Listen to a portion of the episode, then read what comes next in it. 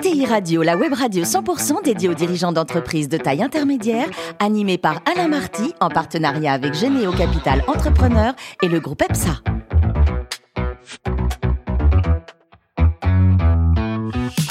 Bonjour à toutes et à tous, bienvenue à bord de ET Radio. Vous êtes plus de 43 000 dirigeants d'entreprise abonnés à nos podcasts et on vous remercie d'être toujours plus nombreux à les écouter. Chaque semaine, vous pouvez également réagir sur les réseaux sociaux. À mes côtés, pour co-animer cette émission, François Picard, qui est associé de Généo Capital Entrepreneur, et puis Ludovic Beribos, associé du groupe EPSA. Bonjour à tous les deux. Bonjour Alain. Alors aujourd'hui, on a le plaisir de recevoir Louis Carl Vignon, qui est le président de Ford France. Bonjour Louis Carl. Bonjour Alain. Donc vous êtes né en 1967, diplômé de l'SLSK, et votre premier job, c'était en 1991, et déjà chez Ford. C'était quoi le périmètre? À l'époque Vous n'étiez pas président quand même Non, non, bah non, non, évidemment, on ne naît pas président. Donc non, à l'époque, ah, dans certains euh, pays, oui. Ça peut arriver, oui, effectivement. Euh, donc, euh, plus sérieusement, j'étais chef de région euh, financement.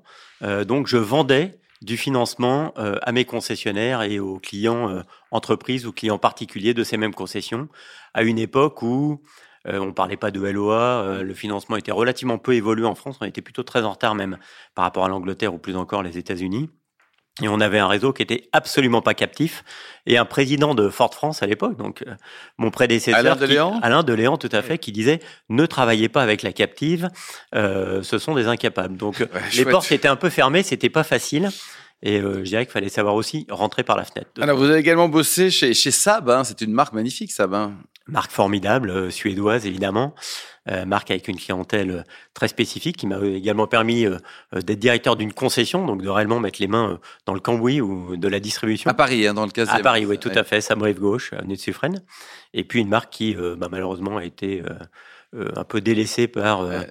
Euh, sa maison mère. euh, C'était mythique, hein, Ludovic hein, et, et François Saab. Hein. C'était quand même une marque d'enfer. Hein. C'était notamment là, le cabriolet jaune à l'époque pour les pour le plus anciens qui nous que Alors, je n'ai pas connu Alain malheureusement. oui, vous êtes beaucoup trop jeune, c'est ça. Alors, Louis Carl, vous avez également travaillé en France, mais aussi à l'international, notamment en Italie. Alors, Tout à fait. Travaillé euh, 13 ans en Italie pour euh, différentes marques. Donc, en passant, Saab est devenu propriété de General Motors. Et donc, euh, General Motors m'a envoyé en Italie pour m'occuper d'un périmètre euh, Europe du Sud sur ce qu'on appelait le développement réseau, puis ensuite les ventes sociétés, etc. Donc, je suis resté à peu près euh, 9 ans en Italie chez General Motors. Ensuite, je suis passé dans le groupe Volkswagen pour être patron de Seat en Italie. Et puis ensuite, dans le groupe Fiat, FCA à l'époque, pour être patron d'Alfa Romeo pour euh, l'Europe et le Middle East. il y a également une petite infidélité professionnelle, hein, je précise, euh, quand vous avez Seulement intégré, euh, professionnelle. absolument, on embrasse votre épouse. BNP Paribas Cardiff, hein, c'était quoi cette, cette aventure? Oui, tout à fait. Ben, en fait, après euh, Alfa Romeo, après euh, donc quasiment euh, 25 ans dans l'automobile, euh, je me suis dit est-ce que je pourrais faire quelque chose de différent? Et puis une opportunité, c'est souvent comme ça que ça se passe. Euh, on m'a proposé de devenir patron de la pratique automobile chez Cardiff, donc qui est l'assureur euh, de BNP Paribas. Et il y avait toute une stratégie à, à développer à un moment où justement euh, on commençait à s'orienter plus vers le domaine du service, Mm. où on passait euh, de la propriété à l'usage, et donc avec plein de possibilités de développement d'assurance dite affinitaire, puisque c'est ça le métier de, de Cardiff, et donc ben et puis surtout un périmètre mondial, euh, ce que je n'avais jamais fait, donc ce qui m'a permis de travailler avec euh, l'Amérique du Sud et également d'aller en Asie euh, pour prospecter quelques constructeurs chinois. Euh, donc, déjà à l'époque, déjà à l'époque. Alors depuis euh, 2017, vous êtes le, le patron de, de Ford France. Un, un petit mot sur l'historique, hein, 1903, Henri? Bah, Henry Ford, euh, 1903, euh, euh, à l'époque, euh, donc euh, l'inventeur de l'automobile, l'inventeur du Fordisme, euh, évidemment, euh, une vision. euh, il disait, alors, il y a plein de maximes qu'on qu'on- qu'on attribue à Henry Ford. Une d'entre elles était, euh, si on avait demandé à l'époque aux gens euh, euh, ce qu'il aurait fallu faire pour qu'ils puissent se déplacer, bah, il fallait des chevaux qui euh, vont plus vite. Lui, au contraire, a inventé l'automobile. Et donc, c'était réellement ça, cette euh, vision que la mobilité était un vecteur de progrès humain. Euh, voilà, et c'est une vision qui euh, au final, n'a jamais changé depuis 1903. Donc euh, aujourd'hui, la compagnie a quasiment 120 ans l'année prochaine. C'est resté une family compagnie. Ça, c'est quelque chose d'important. Il y a toujours euh, des. Alors, ils ont été parfois euh, CEO, parfois non, parfois président du board. Euh, ils sont néanmoins toujours très euh, opérationnels. Euh, Bill Ford, évidemment, président du board. Elena Ford est la patronne de l'expérience client dans le groupe. Et donc, ben, cette family compagnie a gardé cette vision. Et la vision aujourd'hui a un peu évolué, puisqu'aujourd'hui, on est dans euh, une vision où le, le rôle de Ford est de contribuer à la construction d'un monde meilleur où chacun pourra se déplacer librement pour vivre ses rêves. Oh, que un peu beau, ça. Les, les, grands chantiers aujourd'hui de Louis Carl sur 2023, euh, 2024 pour le pour le pour Ford en général et Ford en France? Alors pour Ford, euh, je crois le grand chantier ou le chantier le plus important en tout cas dans l'industrie automobile, euh, c'est clairement cette transition énergétique, le passage d'une motorisation à combustion pour une motorisation électrique. Nous, on a pris un parti très fort au niveau global, qui est d'être neutre en carbone en 2050. Et l'Europe, euh, dans cette stratégie globale de neutralité carbone, est la tête de pont, puisque dès 2035, on doit être neutre en carbone. Et pour être neutre en carbone en 2035, on a une roadmap, hein, des étapes qui sont bien définies. La première d'entre elles est de commercialiser en 2030 100% de nos véhicules particuliers en motorisation électrique. 100%. 100%. 2030, c'est vraiment demain. Quoi. 2035, donc 5 ans après, vous savez que Ford est leader également en Europe des véhicules utilitaires. Donc les véhicules utilitaires également 100% euh, électriques. Et évidemment, il faut également, pour être neutre en carbone, non seulement que nos produits n'émettent plus de carbone, que la dimension industrielle également n'émette plus de carbone, donc fonctionner seulement avec des énergies renouvelables, mais également tout ce qui est euh, logistique, euh, autour de, de, nos véhicules. Euh, et donc euh, là aussi, on travaille sur un certain nombre d'initiatives. Alors Louis Carl, donc, est-ce qu'il y a d'autres actualités importantes, hein, de nouveaux modèles qui vont arriver pour séduire encore plus les, Français? Alors je dirais, avant même les nouveaux modèles, l'autre chose qui est extrêmement importante, en tout cas dans les transitions dans l'industrie automobile, c'est la digitalisation. Hum. La digitalisation à deux niveaux, digitalisation en termes de distribution, mais également digitalisation en termes d'expérience client. Donc comment est-ce qu'on peut euh, augmenter, améliorer l'usage de l'utilisateur d'un véhicule euh, lorsqu'il va être au volant et faire en sorte que la relation entre l'utilisateur et son véhicule, l'utilisateur et la marque, soit une relation qui soit, comme on dit chez nous, always on, donc une, relation en continu. Et donc évidemment, ça passe par des apps sur le smartphone, mais ça passe également par l'utilisation de la data générée par nos véhicules. Tous nos véhicules sont connectés depuis maintenant 4 ans. Donc ils émettent des millions et des millions de data et il faut qu'on utilise ces data pour rendre, euh, permettre à nos clients, euh, qu'ils soient particuliers ou professionnels, d'avoir une utilisation optimisée de leur véhicule. Et donc ça, c'est réellement un des grands paris.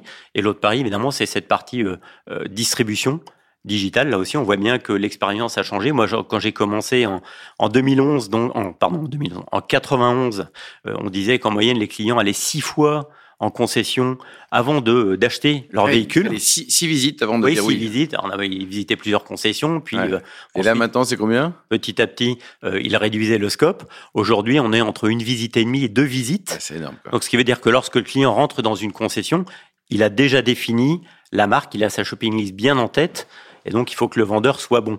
Et donc ce qui veut dire qu'on a toute une partie du parcours client qui est absolument digitalisé aujourd'hui. Et donc comment est-ce que en tant que marque on arrive à convaincre le client et à créer, je crois que c'est ça qui est le plus important, à créer un lien, une intimité, euh, une intimité, une affinité avec ce client. Et ça, ça fait partie de nos enjeux euh, au quotidien. François, vous roulez en, Ford, j'espère. J'ai plus de voiture, mais j'adore ça. D'ailleurs, j'ai commencé ma vie professionnelle dans l'industrie automobile et cette industrie est passionnante. On pourrait vous écouter des heures parce qu'elle est innovante, elle est en, en mouvement permanent. Et j'aimerais quand même vous poser encore deux, trois questions sur les évolutions de Ford. Je crois qu'il y a un projet ou une vision qui s'appelle euh, Bring on Tomorrow. Et est-ce que derrière, il y a aussi euh, le véhicule autonome qu'on attend, parce qu'on a parlé beaucoup du moteur électrique, euh, mais il y a plein d'enjeux, l'allègement des matériaux, les véhicules autonomes. Alors dans Bring on Tomorrow, qu'est-ce qu'il y a? Qu'est-ce qui nous attend? Dans Bring on Tomorrow, avant tout, il y a l'électrification. Bring on Tomorrow, c'était un programme qui a commencé en 2019 avec euh, la présentation de la Mustang Mach-E, l'icône électrifiée euh, chez Ford, euh, qui était notre premier véhicule 100% électrique et qui appelait donc au développement de cette électrification massive, avec un plan d'investissement qui était de 22 milliards, puis passé à 30 milliards. Aujourd'hui, on a 50 milliards d'investissements d'ici à 2026, justement pour avoir une gamme qui soit entièrement électrifiée. On est passé de zéro véhicule électrique en 2019 à 2 millions de véhicules électriques qu'on doit produire en 2026. 600 000 en Europe, ça fait à peu près 50% de ce qu'on produit et de ce qu'on commercialise en termes de, de, vente de véhicules. Donc le, le grand changement euh, de Bring On Tomorrow, c'était celui-là. Et après, il y a euh, ce que j'ai dit à, un instant, toute cette dimension de digitalisation de l'usage. Avec Bring On Tomorrow, euh, eh bien, le futur commence maintenant et on rentre dans cette capacité d'une nouvelle utilisation des véhicules. En ce qui concerne le véhicule autonome, on a été chez Ford plutôt à la pointe. C'est un sujet euh, euh, qui, euh, qui est plus américain qu'européen quand même, hein, le véhicule autonome. Et donc on avait... il y a plus de routes toutes droites. on avait acquis il y a quelques années de, de cela. C'est pas idiot. Absolument. Et puis cette capacité, c'est idiot, mais de tourner à droite au feu rouge, par exemple, sans que le feu soit vert. On peut le faire aux États-Unis, on peut pas le faire en France, par exemple. Donc, il suffit de voir s'il y a des piétons. Donc, on avait acquis une, euh, société qui s'appelle euh, Argo, qui est une société d'intelligence artificielle euh, dans laquelle ensuite un autre constructeur est rentré d'ailleurs, pour travailler sur ce véhicule autonome. Et aujourd'hui, en fait, on se rend compte que le use case du véhicule autonome n'est pas profitable à moyen terme. Et donc en réalité, on se s'oriente plutôt sur euh, une autonomie améliorée de nos véhicules. Aujourd'hui, on a des véhicules d'autonomie de niveau 2.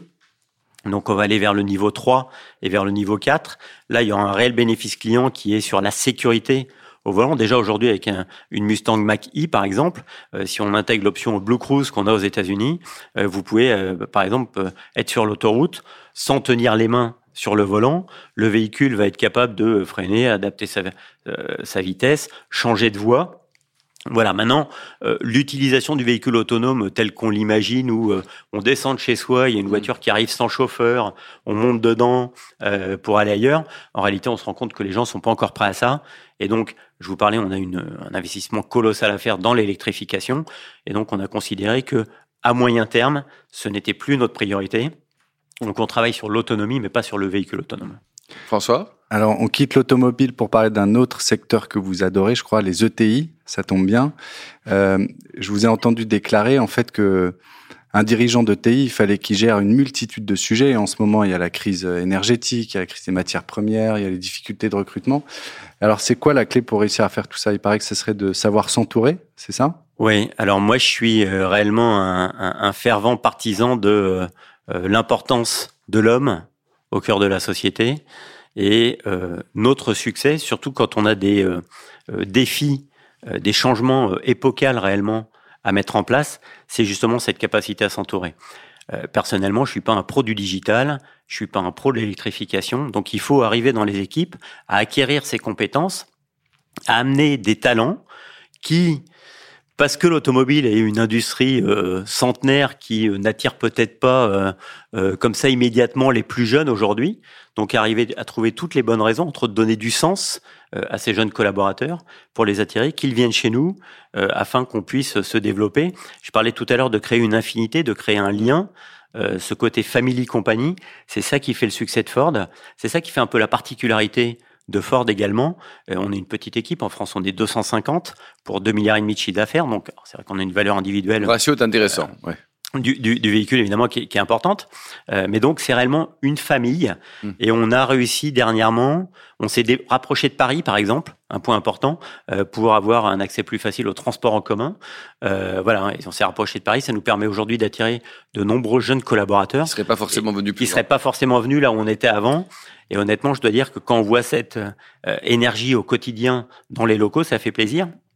Et quand je regarde mon, mon réseau de distribution, euh, qui est fait de PME et d'ETI, il y a vraiment les deux tailles dans le réseau de distribution, eux aussi, quand je vois leur, euh, ce qu'ils ont dû mettre en place pour passer du statut de PME au statut d'ETI, on peut avoir tous les process du monde. Ce qui fait le succès ou l'insuccès, c'est la capacité à s'entourer des hommes euh, qui vont être capables de, justement de faire euh, ce saut en termes de qualité, ce saut en termes de performance. Ludovic Ouais, Lucas, en tout cas, ravi de vous accueillir. C'est toujours un honneur d'avoir un président, euh, notamment dans le secteur de l'automobile.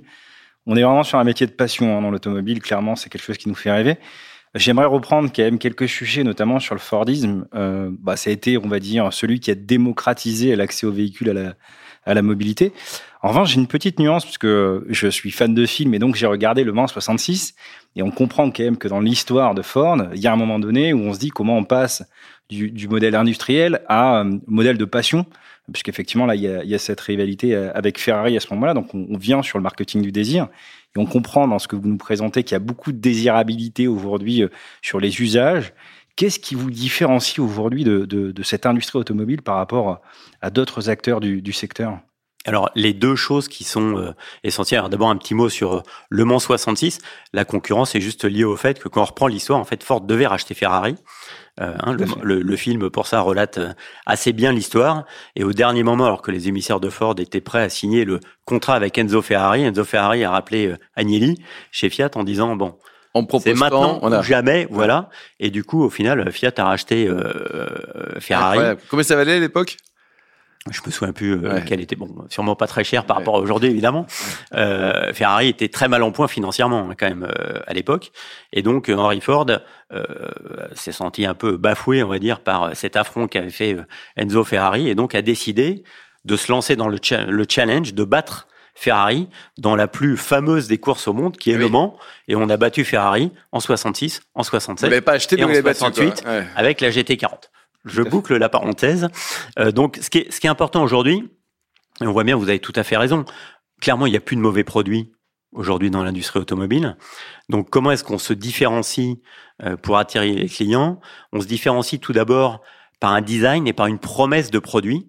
On a un ADN de marque, et nous, dans l'ADN de marque, il y a le plaisir de conduire. on peut peut-être retourner au début de l'histoire. Euh, euh les euh, les cowboys, un certain plaisir de dompter euh, leur leur cheval. Donc nous, dans notre histoire, on a la Mustang, on a le Bronco. Donc parfois, on reprend justement le nom de ces célèbres chevaux américains. Donc le plaisir de conduire, un design fort et affirmé, et on veut que les clients viennent à nous par le design. Et quand je regarde aujourd'hui dans la gamme, notre best-seller, qui est le Ford Puma, justement, est un outil de conquête et arrive à conquérir beaucoup de monde parce qu'il a un design qui hmm. euh, laisse tout le monde euh, absolument. Qui donne envie. Euh, Notez François pour votre future voiture là.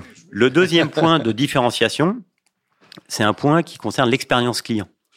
Parce qu'une fois qu'on a acheté le véhicule, alors d'abord, faut qu'il y ait une bonne expérience digitale et puis que l'expérience physique, donc lorsque le client arrive en concession, qu'évidemment l'expérience digitale ou ce qu'il attendait de la marque ne soit pas déçu par le contact physique avec les forces commerciales. Et ensuite, il y a toute la partie usage du véhicule, où là aussi le client va avoir un certain nombre d'attentes, et il faut que cette expérience client soit meilleure que celle de nos concurrents. Et donc, on travaille sans relâche à améliorer cette expérience client parce qu'on est convaincu que c'est ça qui va nous permettre de faire différence. Ludovic, une dernière question? L'avant-dernière. Euh, vous m'avez convaincu, Lucas. Donc, on parle de clients, mais effectivement, on a deux typologies de clients. J'aimerais qu'on parle du B2B. Quelles sont les, solutions qu'apporte Ford aujourd'hui à des entreprises qui ont des flottes de véhicules Et puis surtout, un point qui est, qui est important, notamment sur les émissions de CO2, on en a parlé tout à l'heure, sur votre capacité à les aider justement dans l'évolution de, de la nouvelle loi sur les mobilités en France en particulier et en Europe. Alors sur les, euh, les entreprises, bah, je vous l'ai dit, Ford est euh, leader euh, du véhicule utilitaire en, Europe et on a créé cette année une marque qui s'appelle Ford Pro. Pro pas pour professionnel, mais pro pour productivité. Ah oui. Je reviens à ma mission initiale pour aider mes clients à, à vivre leurs rêves. Un entrepreneur, pour arriver à avoir du succès, il doit avoir une entreprise qui soit la plus productive possible. Et donc la mission de Ford Pro est d'assurer justement de maximiser la productivité du véhicule.